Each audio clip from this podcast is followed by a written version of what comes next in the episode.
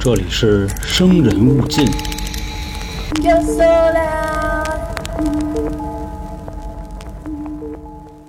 大家好，欢迎收听由春点为您带来的《生人勿近》，我是老航。节目的开头呢，还是提一嘴西米团的那个事儿啊，因为恢复原价的这个事儿吧，如果通知不到位的话啊，到时候肯定会有很多听众不乐意啊。那意思之前我一分钱听七段啊，现在涨价不告诉我，这也太不像话了。所以呢，还是有必要再说一嘴。之后，西米团的权益呢，在抢先听的同时，每个月呀还会增加两期付费节目，一个呢是灵异特别篇，还有一个就是我讲的特别内容，有可能是老黄的原创内容，也有可能是个特殊的案子。伴随着加权呢，西米团的价格会在九月底啊就恢复原价了，折扣呢就没有了。所以说，还没上车的小伙伴呢，抓紧上车啊！现在的这个价格啊，年费很合适。而且咱们最近啊也加了一期灵异特别篇，就当是给各位尝鲜了吧。另外啊，九月的特别节目已经出来了啊，放到 A N O 号里了啊。收听的方式呢，还是关注 A N O 号啊，春点回复“特别”两个字就可以找到了。特别节目啊，一向是电视台不让播的，懂的都懂。咱们这期节目呢，我相信看标题进来的各位啊，应该也都知道。最近劳荣枝的这个事儿啊，也是霸占了各大媒体的榜首位置啊。这大姐应该没人不知道吧？就算是有人不知道她具体干了点什么，也不能说是一点没听说过这个人吧？那视频你们应该都看了啊。就这姐姐近期在法庭的一个经典语录啊，就审判长，我不服啊！我相信法律不会冤枉一个好人啊，同时也不会放过一个坏人。这审判长呢就说：“哎呦，真牛逼啊！这你们都知道吧？还有就是什么呢？”二零年初，在法庭上，他跟法官说：“啊，我这辈子没杀过一只鸡，没杀过一只鸭啊，也没杀过身后背的那个胖娃娃。”法官这时候一拍腿：“啊，一呀一得而为啊，唱上了，哎，真牛逼！反正就说这意思啊。这大姐本身在号里边啊，已经关了将近两年了。反正呢，就这么长时间，证据也都差不多了。但是啊，宣判的时候一说是死刑，立马就翻供，啊，这个人类求生的欲望就出来了。”其实这档子事儿啊，按理说是他第二次霸占各种新闻头条。当时啊，我第一次听说他是在二零一九年，就是他被抓的那年啊。当时我记着那时候网上还掀起了一波打拐的舆论啊，然后这劳荣枝就被逮了。就在大家都在讨论这个人贩子梅姨的时候啊，劳荣枝落网了。这个算是他第一次在咱们这代人眼前曝光了。其实劳荣枝啊，真正意义上的第一次曝光是一九九九年。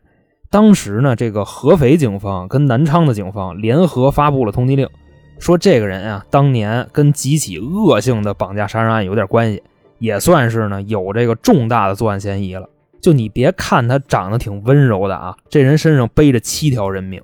下边呢，咱们就来回顾一下，一个是劳荣枝，还有一个就是那个雌雄大盗里的那个雄，叫法子英。那在说这件事之前呢，就要简单的先介绍一下这两个人啊，就说这个劳荣枝跟法子英之前是怎么认识的。那个时候呢，九几年，劳荣枝呢在江西的九江当小学老师，当时的法子英啊也是在江西九江，不过他的那个职业啊比劳荣枝可威风多了，他是九江当地的地痞流氓啊。其实我说地痞流氓给人有点说窄了啊，他算是当地的大哥，还有一混号啊叫法老七。你像当时啊，北方这边基本都是二三五啊，你要搁北京一个组织里边，你肯定得有一三儿，对吧？天津和东北呢，这个组织里肯定有一个二哥，在东北呢，没准还有一五哥啊。这些数在社会圈里还是比较常见的。当然，七这个数字啊，出现的概率也就相对来说小一点了。你像今天啊，这个男性的主犯就是这位法老七。当时说他们认识啊，是通过一个共同的朋友，就组了一个局。这俩人呢，直接就聊上了。另外，大家多少应该知道啊，就劳荣枝这人长得还是不错的。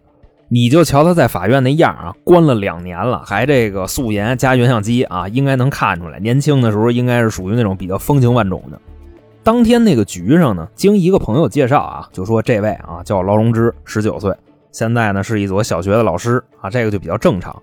那介绍法子英呢？啊，这位啊，咱们地面有名的大哥啊，江湖人称这个妈子发啊，法老七七哥啊，刚从这个圈里大型上来的啊，那你们认识一下吧。啊，介绍完就走了。后来这么一聊，这个法老七比劳荣枝大十岁啊，当年一个十九岁，一个二十九。你按理说啊，这个圈里大刑刚上来的，一般人可能觉得他算个污点，但在劳荣枝这不是啊，也不怎么着啊，就经不经典我不管，反正我就爱这款。可能也是由于自己之前的一个生活轨迹啊，或者说现在的一个职业，压抑了自己内心的躁动。所以说呢，当时法老七还是挺吸引他的。而且流氓这一块啊，你撩妹的属性点那加的可多了。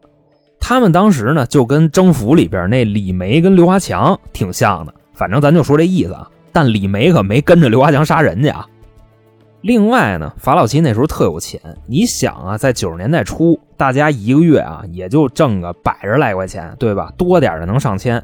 当时法老七啊，一个月的最低消费怎么着也得两千块钱啊，那不禁就让人琢磨，呀，这钱是从哪儿来的？反正肯定不是好来的，对吧？他又没有什么正当职业，凭什么一个月他花这么多钱？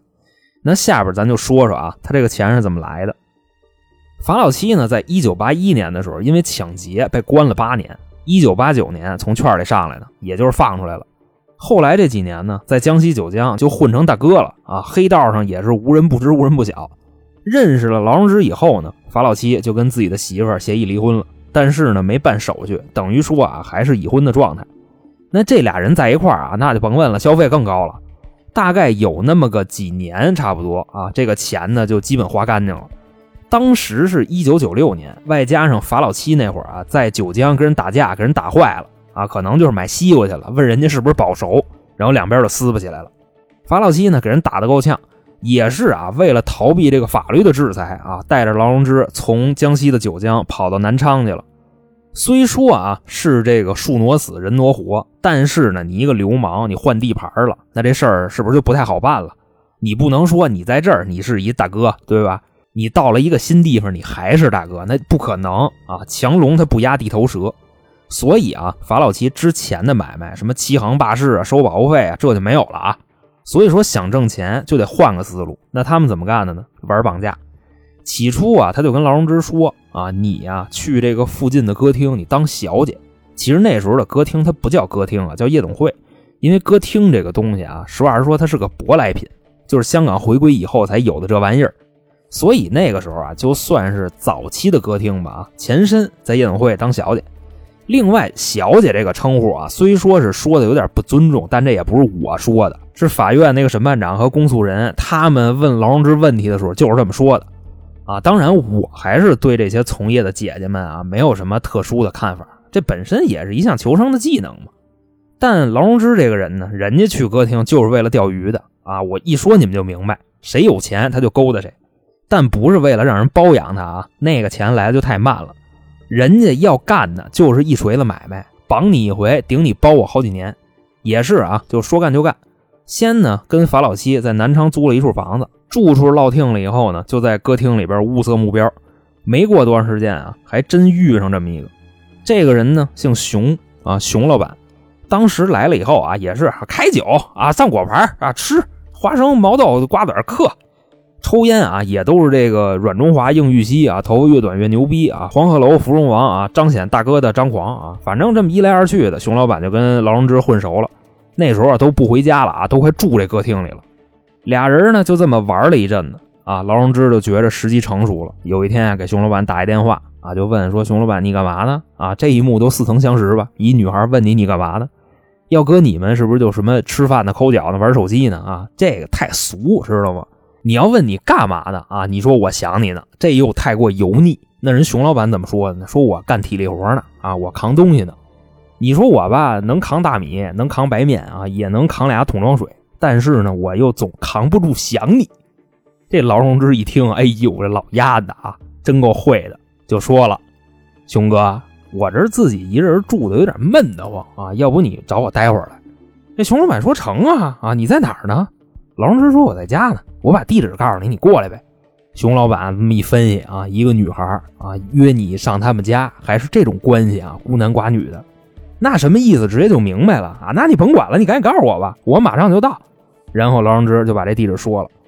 熊老板这个时候呢，从公司就跑出来了啊，去附近的一个小卖部买了一块这个舒肤佳啊，然后找了一水池子，把自己那卡布裆就稍微搓了一下啊，怕有味儿。又买了一瓶这个漱口水，跟街上就啊，就给喷了。都收拾利落以后啊，奔劳荣枝他们家就去了。到那儿呢，就轻轻敲门啊，噔噔噔，妞，门开了，熊老板就进屋了。要说话还没说呢啊，后边跟进来一男的。熊老板这时候就纳闷啊啊，这是要仙人跳吗？这不像啊，一般不都等脱光了再跳吗？这也没有刚进屋就跳的呀，那就是另外一种可能啊。估计是不光约了我一个啊，怎么着？这是要打轮啊？就问了啊，说这怎么回事啊？后面那人啊就往屋里推他，进进进进进去。推进来以后，后边这人跟进来了啊，把门一关，拿出一把刀来。这时候呢，熊老板眼前的这个劳荣枝从自己身后边拿出一捆铁丝来，啊，当时就明白了，扭头想跑，后边那位啊，直接把刀顶他脖子上。别闹啊，熊老板，没别的意思，就是跟您要俩钱花。反正啊，您要是不配合，我就给你家剁碎了。熊老板这时候已经吓崴泥了，就别别别别别别别，咱们好商量，好商量，不要钱嘛，是吧？您说个数，兄弟能拿肯定拿，拿不出来我尽量拿。这法老七一看，呵操，懂事儿啊！我也不跟你多要，熊老板，三十万现金，钱拿来放你走啊，公平吧？熊老板说没问题啊，倍儿痛快，根本就没砍价。说那我给家里打个电话吧，啊，让我媳妇筹钱。法老七说那你打吧，啊，这屋也有座机。结果熊老板把电话一拿起来，就摁了仨数，幺幺零。法老七和劳荣枝一看，哎呦，孙子，行哈，你这是不想活了。那我成全你吧，啊，就噗噗两刀就给熊老板扎死了。你瞧这买卖干的啊，钱没挣着，还弄一屋子血，那收拾吧啊，给熊老板这个尸体就剁成大块，装箱子里去了，琢磨就上哪儿给扔了去。这时候呢，劳荣枝跟法老七在翻死人衣服兜的时候，发现了熊老板的身份证，上面还有这个家庭住址。哎，说这好，这钱不就来了吗？走走走走走，上他们家去啊，让他们一家人团聚团聚。那么这块说啊，这团聚是什么意思呢？就是法老七和劳荣枝拎着装有熊老板尸块的大箱子，就奔他们家去了。到了熊老板家门口啊，直接掏钥匙开门，俩人拎着这大箱子就进来了。当时熊老板的媳妇跟闺女在家呢，他那闺女就三岁啊。这女主人就问说：“你们谁呀？哪来的我们家钥匙？”劳荣枝说：“你别着急啊，你马上就知道了。”说完，把这箱子给打开了啊，从这箱子里拎出一脑袋来。冲着熊老板媳妇，哎，这人你认识吗？这女的呀，一屁股就坐地下了啊！孩子跟旁边吓得哇哇哭。法老七啊，这时候说：“哎，你别废话，你当他妈温酒斩华雄呢？你拎个脑袋，你往地下一扔，我再敬你一杯啊！赶紧就干正事儿。”劳荣枝一看，那我就不用废话了，是吧？那家里钱在哪儿？他都给我拿出来啊！不听话的，一会儿你脑袋也搁地下。这时候啊，女主人吓得魂儿都没了啊！反正就是连滚带爬的，直接呢就让法老七给宰了。另外啊，这个三岁的女孩也被法老七宰了。最后啊，劳荣枝跟法老七在熊老板家搜出了几万块钱现金和一堆什么手表啊、金链子之类的，就都给拿出来了。拿完了钱也是啊，劳荣枝先走的，法老七呢把这些尸体乱七八糟的给分尸，最后啊扔他们家那浴缸里了。这事儿啊是九六年年中的事儿。后来呢，熊老板他们这一家子什么尸体腐烂，邻居怎么报警啊？警方怎么调查？咱先不说。直接啊跳到他们下一个案子。等这俩人做完案以后，这不就跑路了吗？啊，期间去过很多地方，直到一九九七年，这俩人跑温州去了。啊，当时去了这地方以后呢，还是同样的计划啊。劳荣枝先找一歌厅，就延续之前的钓鱼手法，跟这儿等富豪。但是啊，干了一阵子以后，发现没有合适的目标。法老七也就跟他商量，就说这玩意儿怎么弄啊？啊，就去你们那儿的客人，就真的没有能绑的吗？劳荣枝说：“也不是啊，你可能是混的时间太长了，你这个思维已经固化了。咱们呀，得把这个绑架的范围给他打开点啊！你光盯着这帮老色逼，你不道走窄了吗？”法老吉说：“你什么意思呀？”老人知道说：“你瞧啊，单纯了吧？咱们的目标啊，不是说谁色逼就绑谁，咱们是谁有钱绑谁，对不对？绑不来色逼，咱还绑不来同行吗？”就我们那厂子里啊，有一妈咪，那老娘们看着挺有钱的，估计啊是年轻的时候没少挣啊。现在这个退居二线了，在人力资源这一块等于说是有很丰富的建树啊。不行就给他绑了吧，干这么些年肯定存银不少。法老七一拍腿，牛逼呀，侄子啊，这么些年跟我不白混啊。行，就绑这妈咪了。这俩人说干就干啊，在九七年的十月份，劳荣枝跟妈咪还有另外一个小姐啊，去妈咪家喝酒去了。这马上要动筷子啊！法老七来了，劳荣枝给他一开门，往屋里一进啊，他掏钱吧。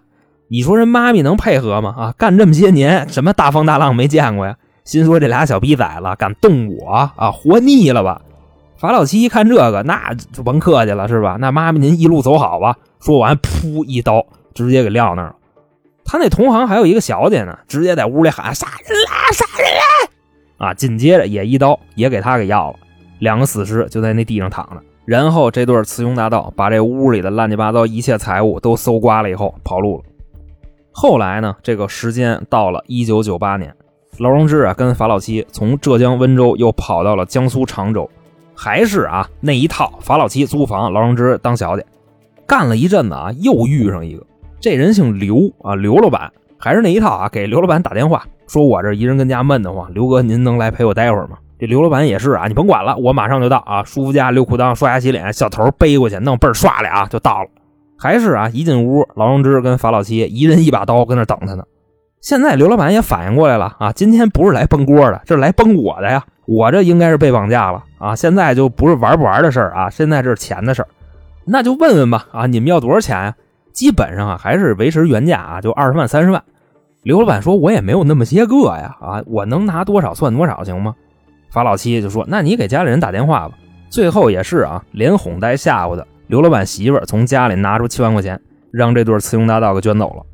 最后啊，到公安局报案，警察询问案件经过的时候啊，刘老板就说了：“我呀，我先去一歌厅啊，然后我认识一小姐，后来呢约我上他们家玩去，这不就给我跳了吗？还跟警察那忏悔呢啊！就通过这件事，我明白了一个道理：胆子有多大，色欲有多重，仙人跳的有多高。”啊，这时候刘老板媳妇跟边上不干了啊！你臭不要脸，你找小姐包二奶，让人劫走七万多，你去八十大德，丧尽天良，不跟你过了。这刘老板就赶紧拦着啊！哎，对对不起，对不起，不对，我错了，我错了。人生最重要的就是经历嘛，对吧？你再一再二，你不能再三再四；你再五再六，你不能再七再八；你再九再十，你不能再那么勾圈凯。警察，去去去去去去！你这已经立完案了，走走走走走走走走走。刘老板赶紧客气啊，谢谢谢谢，给您添麻烦啊，拉着自己媳妇走了。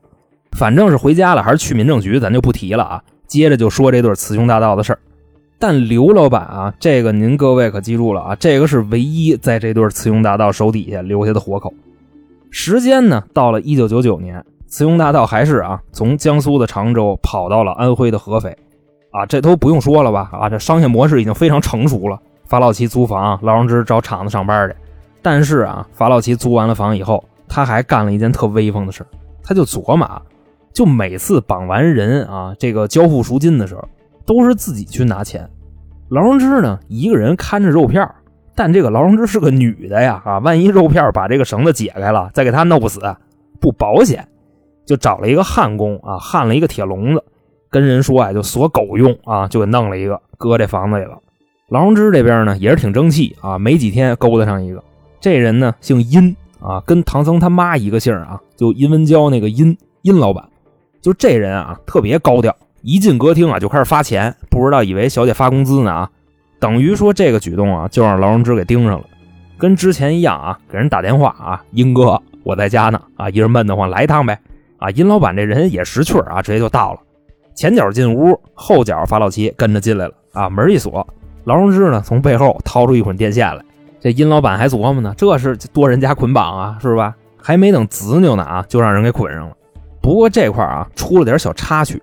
当时啊，这个法老七和劳荣枝冲着殷老板说：“哎，你知道你现在的处境很危险吗？”殷老板说：“我不知道啊，吓唬谁呢？不就仙人跳吗？就你们这德行，我见多了。反正啊，就一句话，我要钱没有，我要命也不给。你们爱怎么着怎么着。”这法老七跟劳荣枝一对眼神啊，嚯家伙，这回是碰上硬茬子了。一分析啊，这么着不行，得吓唬吓唬他。说行，你不信是吧？啊，那你等着吧。尹老板说：“我等着啊，我看看你们能怎么着。”这会儿啊，劳荣枝拿了一捆子那宽胶条，给这殷老板啊嘴就给粘上了啊，那意思怕他喊。然后啊，跟法老七俩人就出去了。差不多过了一个多小时，这俩人回来了。进屋以后啊，没关门，从外边抬进来一个大箱子，把这箱子一打开，里边是一个冰柜啊，不是冰箱啊，是冰柜，就是那种街边卖冰棍的用的那种。殷老板自己那么一分析啊，说这是要干嘛呀？这是要给我剁碎了装里头是吗？应该不能吧？啊，他们敢杀人，我不信啊！自己跟那喊，劳荣枝一回头，你还说什么呢？过去把这胶条给撕下来了。殷老板说：“你弄一冰柜干嘛呀？你是要给我弄死庄里吗？你吹牛逼呢？”法老七这时候啊就笑了：“吹不吹牛逼，一会儿再说啊，你就跟这等着就行了。”说完呀，自己从这个屋里又出去了。劳荣枝呢，把这个冰柜乱七八糟电源都给他接上，然后啊就在屋里等着法老七回来。大概呢又过了将近半个钟头啊，法老七回来了，但不是自己回来的，还带了一个人。这人啊，感觉应该是个木匠。啊，他手里拎着个工具包，后边还背着一把锯。殷老板在笼子里关着，就往外看，说：“这是要干嘛呀？啊，这是要给我锯了。”说：“那我看看吧。”结果啊，这个木匠一进屋，看见殷老板了。这儿有一笼子啊，里边关着一人，堵着嘴，捆着手和脚。一瞧就发现不对了，扭头就要跑。这时候啊，法老七从后边照着木匠这脖子，直接咔一下砍了一刀，这脑袋啊，差点没给旋下来。直接啊就耷拉下来了，还连着点筋儿啊，等于说就是脑袋没砍掉。但你说这人还能活吗？反正直接就死了。笼子里这回啊，这殷老板直接就不说话了，心说这是真牛逼啊，哪儿跟哪儿啊，就杀一人。看着劳荣枝跟法老七把这人抬起来扔冰柜里去了，把这盖子这么一扣上。法老七跟劳荣枝看着殷老板啊，那意思聊聊嘛。殷老板这啊，嗯嗯嗯嗯嗯嗯嗯。就当时那个状态啊，就点头如捣蒜，那意思我现在信了啊！劳荣枝走过去，把嘴上那胶条给撕下来了。法老七呢就跟旁边啊，信了吗，哥们儿？殷老板说信信信信信。哎呦，祖宗，您说多少钱吧？啊，要多少钱我给多少钱。劳荣枝说：“你觉得你这条命值多少钱？”殷老板说：“二十万行吗？”这俩人没理他。二十五万成不成？还不理他。三十万行了吧？劳荣枝说：“你去去去去去。”你别吹牛逼了啊！给你们家里人打电话，不三十万吗？少一万剁你身上一零件。这殷老板啊，这边拿起电话给自己媳妇打过去了。喂，我跟你说啊，我被绑架了，现在人家要三十万啊！你赶紧凑钱，你救救我吧。还有啊，千万别报警，他们可真敢杀人呀！刚才当着我面弄死一个，就啪嚓咔嚓，哎呦，我吓死我了！你赶紧准备钱吧。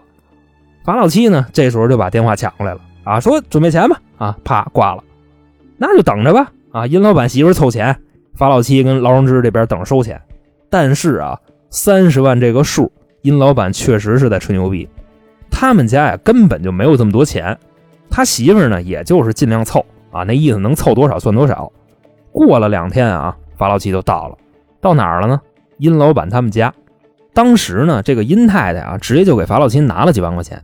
就跟他说啊，这个事儿有点麻烦，说那意思啊，我现在手里暂时就这么多钱，差的那个钱呢，不出两个小时就能到。就问法老齐说：“你是在这等会儿啊，你还是明天你再来一趟？”法老齐说：“那我就等会儿呗，反正你丈夫在我手上呢，我谅你也不敢动歪心眼子。”就这么着啊，殷太太从自己家出来了，下楼了，说是去拿钱啊，其实两天以前就报警了，警察已经给殷老板他们家那栋楼包围了。当时啊，公安局长那么一分析，说你要是把钱给他吧，他偷走，我们后边跟踪他，这事儿风险可能有点大。你要说现在逮他呢，那另一边的绑匪会不会知道呀？那知道了会不会撕票啊？就跟那琢磨。最后啊，也是定了，先抓人，然后呢，通过审讯再问出人质的下落，最后再实施营救。当时啊，只有法老七一个人在这间屋子里啊，警方也知道他手里有枪，就假装啊，这个殷太太回来了啊，掏钥匙开门。但门一打开，警方冲进去。法老七的警惕性特别强，这时候已经躲在墙角去了。啊，在墙角那个位置，先朝前排的警察开了一枪，但他打的是地板啊，因为他怕直接给警察一枪啊，后边的警察得拿机关枪给他突突碎了。当时呢，两边都僵住了，几个警察就在门口拿枪对着他。这时候啊，公安局长就倍儿硬气，直接啊站在法老七的枪口底下，说：“你出来啊，反正今天这架势你也看见了。”你现在你就是困兽之斗，你跑不了，知道吗？你说要给你突突碎了，打的跟那个烂柿子似的，你有意思吗？法老七这时候说什么呢？我不想杀你啊，你们退出去，咱们呀无冤无仇，我没必要杀你。这个时候呢，还有一个记者扛着摄像机啊在门口拍的，法老七就跟他说：“哎，拿相机那个朋友，你有意思吗？你觉得这个场合好玩吗？”反正说完了这句话，法老七直接朝门口开始开枪。所有的警察啊，退到楼道里。这个时候呢，他想跳窗户跑，刚把头探出去啊，就当当当几发子弹就飞过来了，没打着。其实啊，不是打歪了啊，当时说的是要打，也就只能打胳膊腿，不许打脑袋，因为还得从他嘴里啊问出这个人质在哪儿呢。之后这个枪战啊，持续了差不多有十分钟。法老七跑出来的时候啊，被警察击中了右腿，就趁他往下摔的这个功夫，警察就冲上去了，摁着他那手啊，就叠罗汉了。就这么着，当年威震江湖的通缉犯法老七被捕了。紧接着呢，就是审讯啊，准备就是问出人质的下落。但是啊，法老七这人算是一块硬骨头，警察就问他说：“你哪儿人？”一会儿呢，他说：“这个阿拉萨海印啊。”一会儿呢又说：“俺河南嘞。”一会儿又说：“我四川的啊。”反正就跟那个审讯室里胡说八道。抓他的时候啊，是九九年的七月二十三号，一直啊到了七月二十七号，他还没说呢。这时候警察那意思说：“你要不愿意说，你就甭说了啊。”因为殷老板的尸体已经被找到了。其实啊，说到这儿，各位都明白，法老七啊出来拿钱没回去，劳荣枝就把殷老板给撕票了。另外啊，在那间房子的冰柜里还发现了一具尸体，尸体的身份呢，目前不知道。看穿着打扮啊，像一个木匠。不过这个时候啊，法老七不知道怎么了，警方呢告诉他发现了尸体，法老七就全说了，而且啊，不光说了殷老板的事儿。就刚才啊，我说的那一堆全来了一遍，从最早的熊老板、熊太太跟他的女儿，外加上之前啊浙江温州杀的那妈咪跟小姐，算上这回这档子事儿啊，一共七条人命。后来呢，在一九九九年的十一月啊，合肥市中级人民法院对法老七一案开庭审理，当时旁听席已经满了啊，这件事的知名度太高了。可以说啊，他们在九九年的合肥无人不知，无人不晓。等审判长和审判员落了座啊，准备开始审讯的时候，就发现啊，旁听席上有一女的哭得撕心裂肺啊，就这样。法官说：“这谁呀？啊，请保持肃静。”就哭的这位啊，就说了：“ 法官大人，我老公是一个木匠。”当时就明白了啊，哭可劲儿哭。所有人啊，给我等他哭完了，咱们再审。这个时候呢，旁边这个审判员不知道这个法官是说这个正话还是反话呢，就赶紧就过去劝，说你别哭了啊，维持秩序。法官这时候急了啊，你凭什么不让人家哭啊？这事儿是没赶你头上，赶你头上，你哭的比他伤心。哎呦，这个小木匠啊，也算是本案最无辜的受害者了。就他妈这法老七呀！我现在我他妈想抽你丫呢！一边说一边挽袖子啊，要从那个桌子上蹦出来，拿着那锤子。旁边这个陪审团带律师过来拦着，别别别别别别别！您是法官啊，这一会儿就毙了。这个您别跟他较劲，别跟他较劲。给法官就摁在那儿。也是啊，最后宣判法老七原名法子英，绑架罪、故意杀人罪，判处死刑，立即执行。那说完了法老七啊，咱们再说劳荣枝。他呢是在二零一九年的时候啊，这都二十多年了啊，十一月二十八号在厦门抓获的。当时呢，他是触发了公安部门的天眼系统，就说啊，劳荣枝这二十多年无数次的整容，但是呢，这个人脸的骨骼结构有一部分是不能变的，也是啊，根据结构判断，这个很有可能就是二十年前的杀人犯劳荣枝。我不知道你们见没见过刑警队的天眼系统啊？我见过交管局的，就甭管是车还是人啊，只要出现在镜头里，就这个车辆的具体型号，外加上出现人了以后啊，穿衣打扮、年龄范围，直接就全能打上标签。那你说刑警队里得用什么系统啊？啊，反正咱就说这意思啊，就给逮了。后来呢，就光审讯审了将近一年，在二零二零年十二月二十一号，当时是第一次开庭审理。庭审的时间呢是两天，当时呢劳荣枝不认啊，说自己是被胁迫的。另外呢说殷老板也不是他杀的啊，是法老七出门之前就把人给弄死了。不过在法庭上啊有证人啊，就是我刚才说到的那个幸存者刘老板，人家说根本就不是那么回事啊。当时绑我的时候，劳荣枝跟着一块绑的我。另外啊是他找我老婆拿的钱，我还听见他跟那男的说啊，如果去了没回来。那你就弄死他啊！你自己跑。当时刘老板做完证以后，这个审判就告一段落了。等于说呢，一审没有直接宣判。我在这儿啊，给各位念念劳荣枝开庭的陈述词。请允许我二十多年来一直不敢面对啊！这二十多年我过着暗无天日的生活，我非常的害怕。当年的我二十一岁，法子英带我去了外边，他说外边的钱很好赚，带我去了深圳，带我去了上海。对不起，我有点跑题了。然后啊，我带着毕业证去找工作，他不让，他诱骗我去坐台，满足我们俩的生活。我不敢说我是那个温柔、善良、胆小，但事实上，我给所有人的印象就是这样。我跟法子英在一起，他对我长期的这种控制还有利用，我不知道我为什么会走上这条路，我也不知道为什么会卷到这个事情当中来。起诉书上说的南昌市的合谋分工。没有的，我是受害人。这时候呢，公诉人就提问了：“你是怎么归案的？是被抓的还是自首的？”老荣枝说：“对不起，因为我一直不敢面对，我没有投案自首，失去了那么多投案自首的机会。我是被抓获的。”你是什么时间来南昌的？一九九六年的夏天。你在作案期间是否使用过化名？有的。我用的是陈家的名字，是否有租房？和谁住在一起？有的，和法子英住在一起。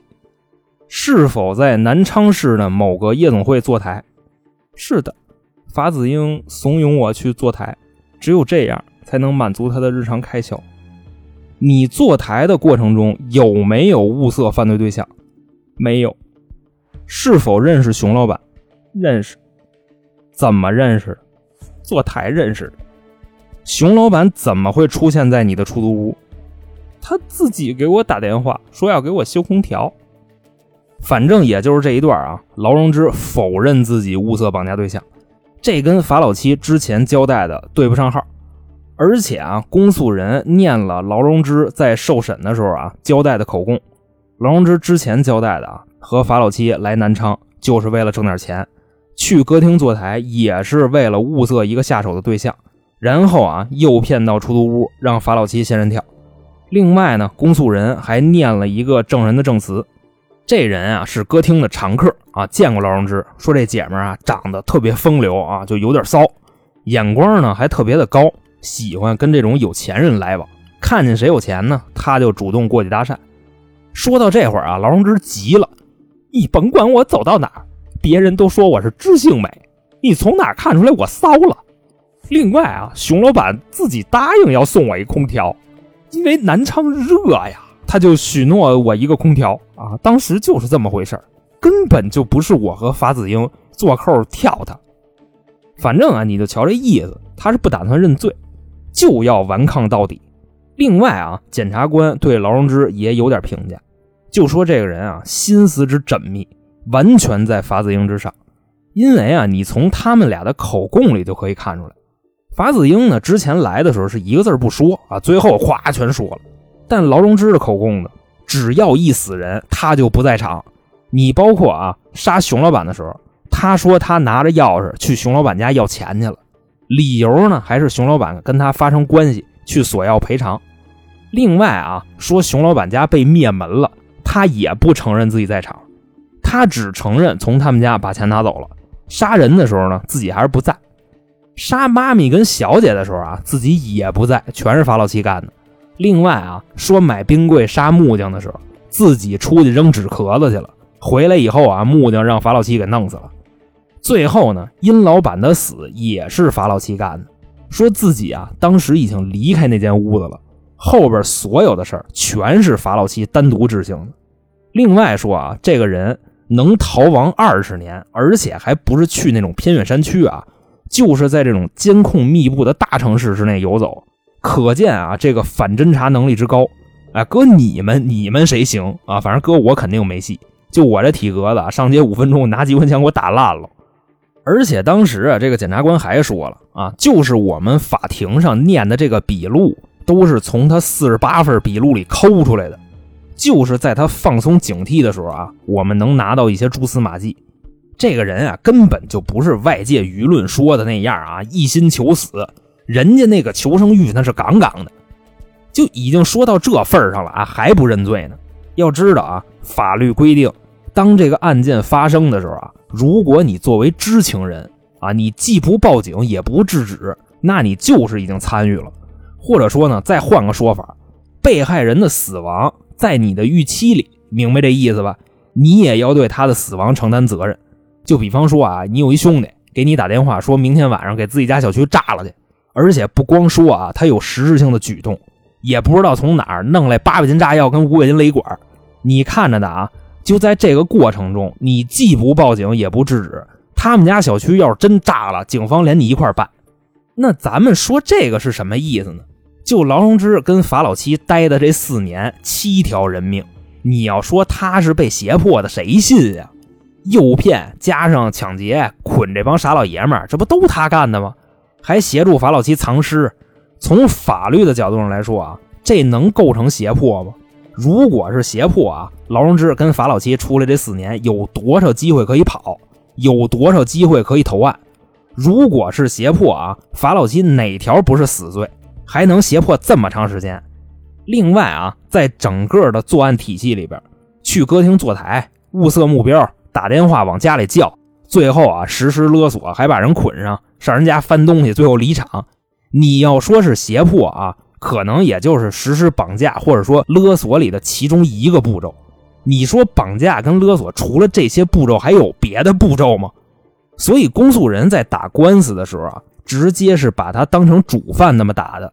他实施的行为按理说比法老七还多，明白这个意思吧？虽说他不承认啊，不过也有好消息，就是当庭的证物里边有一张关于最后一个死者，也就是殷老板。生前留下的一张纸条，这个纸条上的内容啊，跟自己给媳妇儿打电话说的那个差不多。那意思啊，就是你要不给钱，他和他的同伙就会弄死我。其中呢，有一句话笔记明显不一样。后来呢，这个警方就拿着这张纸条去做鉴定，而且啊，跑了好几十个地方。最终的鉴定结果是什么呢？该纸条中被添加的字迹与劳荣枝的笔迹吻合。这个代表什么意思？劳荣枝的主观意愿是恶性的，因为他能预知殷老板不给钱的下场。当时这张纸啊，公安机关拿到的时候啊，也是如获至宝。基本上啊，这张纸条就说明一切了。你劳荣枝再说自己冤枉也没有什么用。另外，他不是二次开庭的时候啊，宣读完判决当庭上诉吗？你们还记得吧？被告人劳荣枝决定执行死刑，剥夺政治权利终身，并处没收个人全部财产。啊，请问被告人。刚才宣读的判决，你是否听清楚了？